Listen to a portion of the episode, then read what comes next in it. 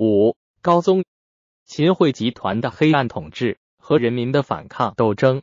高宗投降金朝，秦桧立了大功，以左相加封太师，魏国公。张俊追随秦桧，附和投降，独掌枢密院。投降成功，秦桧便又指使御史台弹劾张俊却位。从此，秦桧独揽军政大权。此后十几年间，宋金之间。没有再发生大的战事。高宗奏会继续迫害抗战将官，排斥异己，朝政日益腐败，迫害抗战派。早在岳飞被害前，秦桧的党羽万喜就上奏说：“朱大将起行武，知利不知义，畏死不畏法，应该加以败亡之诛。”不用命之路，时之所惧。高宗秦桧杀岳飞来镇抚诸大将。岳飞死后，抗战将领相继受到迫害。张逊被排挤出朝，见高宗秦桧降金，上书说：当今时事，如养大居头目心腹之间，不绝不止。说他食不下咽，一息不能安，建议备战。秦桧大怒，指使御史弹劾张逊，居场怨恨，以何以非辩？为欲四方多事，侥幸在尽。张逊被免去节度使之名，迁往连州居住。韩世忠罢政家居，闭门谢客，绝口不谈国事。在家读佛经，自号清凉居士，借以避祸。十年后病死。一一五四年，张俊死时，高宗说：“武臣中无如张俊者，比韩世忠相去万万。”就是因为韩世忠始终主战，而张俊接待过金使，附和何意，与韩世忠等不同。岳飞部将牛皋。在抗金战场上屡立战功，秦桧找不到对他治罪的借口，在一次将领集会上，指使他的党羽在食物中秘密放置毒药，牛皋中毒而死。顺昌大捷的将领刘被罢去兵权，出师荆南府，后又被罢官。抗金有功将领都遭到打击。反对过和议的官员也都被贬黜，排斥异己。秦桧当权时期，又对以前同他不和的朝臣大加报复。和秦桧并列过相位的吕夷浩已经死去，秦桧怀恨不已，指使地方官把吕夷浩的儿子履职免官，除名边管。赵炳。与秦桧并相不和，被贬到吉阳。秦桧仍横加迫害。赵炳对儿子赵焚说：“秦桧一定要杀我，我死了，你们可以无事；不然，全家都要被杀掉。”赵炳被迫绝食自杀。赵炳信奉程颐。人向时举荐的官员也多是程学的信徒。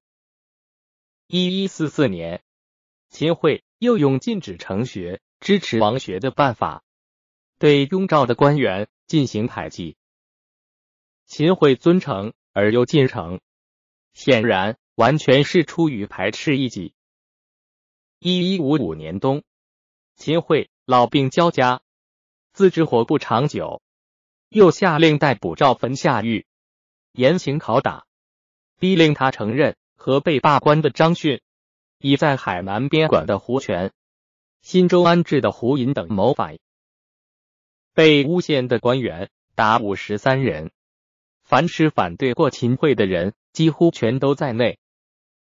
秦桧阴谋。把反对他的官员。一网打尽，置于死地。不料。他竟死在了前面，阴谋未能得逞，贪污勒索。秦桧当权，一意图谋私利，无所不为。一一四二年，指令考试官。录取他的儿子。秦勋状元，任为礼部侍郎，又升任。直枢密院事。一一五四年，又指令考试官。考取他的孙子。秦勋。因勋勋做状元，任礼部侍郎，妄想一家世代专权。秦桧利用权位，贪污勒索，广置家产。一一四二年，刘光世病死，在健康的原地，归秦桧所有。张俊死后，房地产日收二百贯，全部被秦桧夺去。各地官员。平时要向秦桧贡献财物，每年秦桧生日还要送大批礼物祝寿。秦桧一年收入几十万，据说他的财富比朝廷的左藏库还要多过数倍。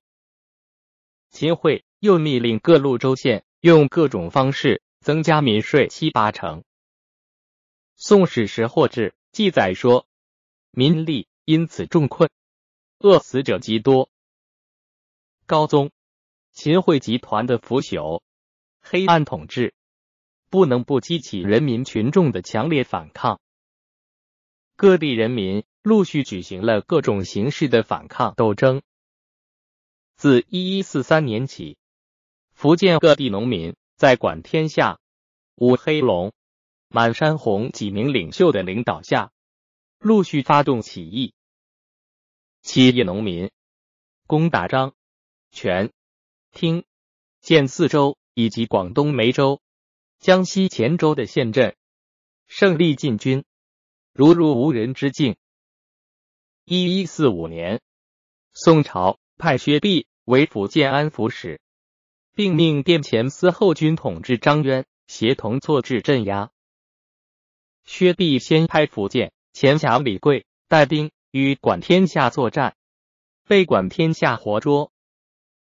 薛弼决定改变对策，委任大土豪陈敏为听章巡检使，周虎臣为本路将官，从陈、周两家的家丁中挑选一千人，称之为祭丁，日给钱米，命令这些地主武装，专门对付起义农民，切断福建农民军和钱。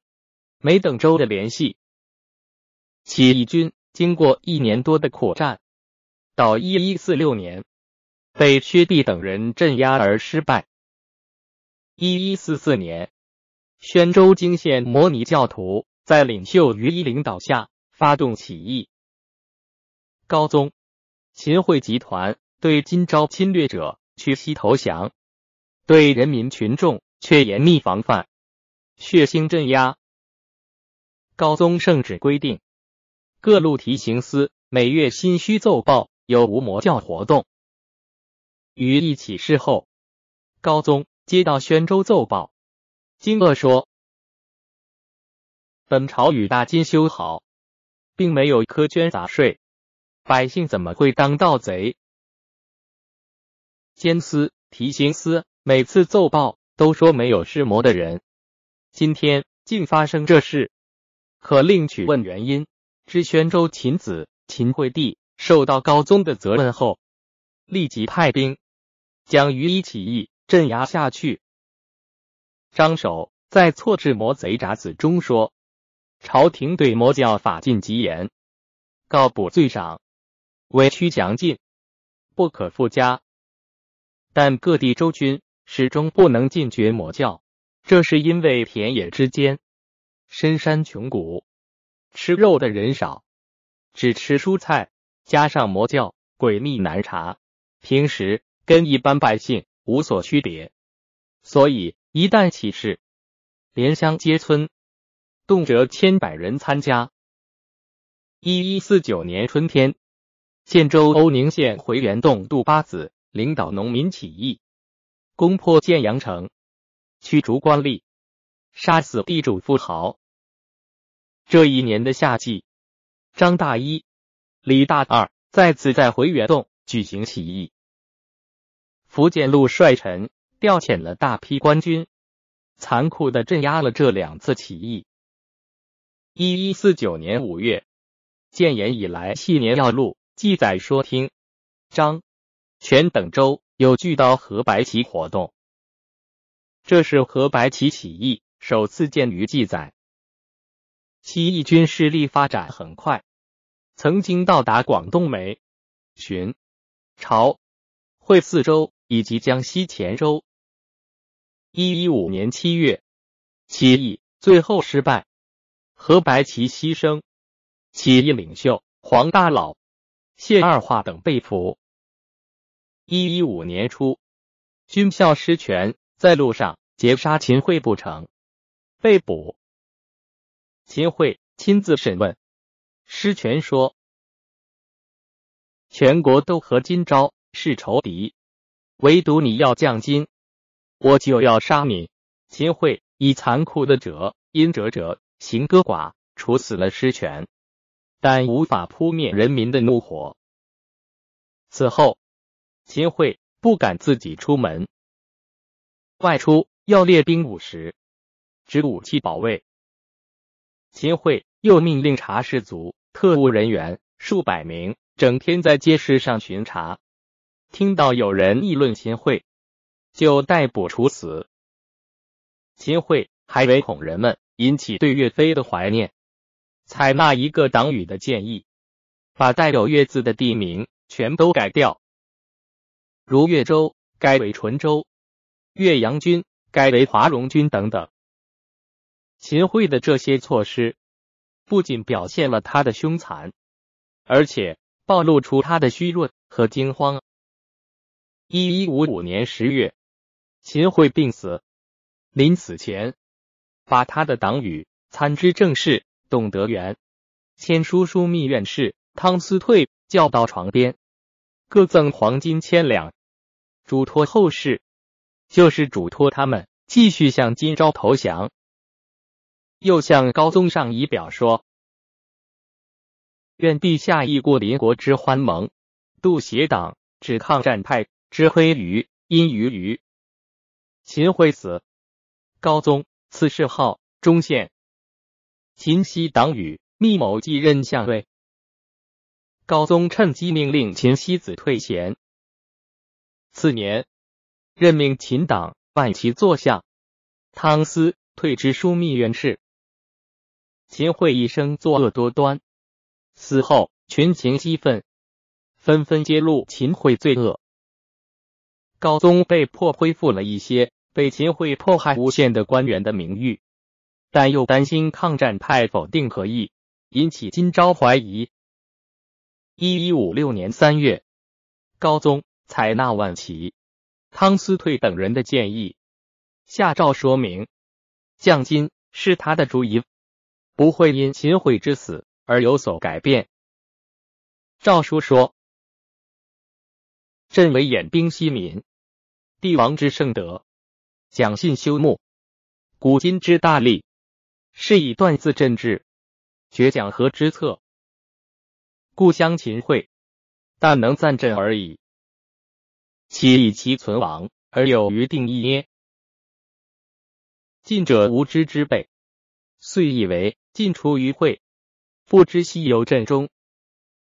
如敢妄议，当至重点。高宗起用张逊判洪州，张逊以母丧不赴任。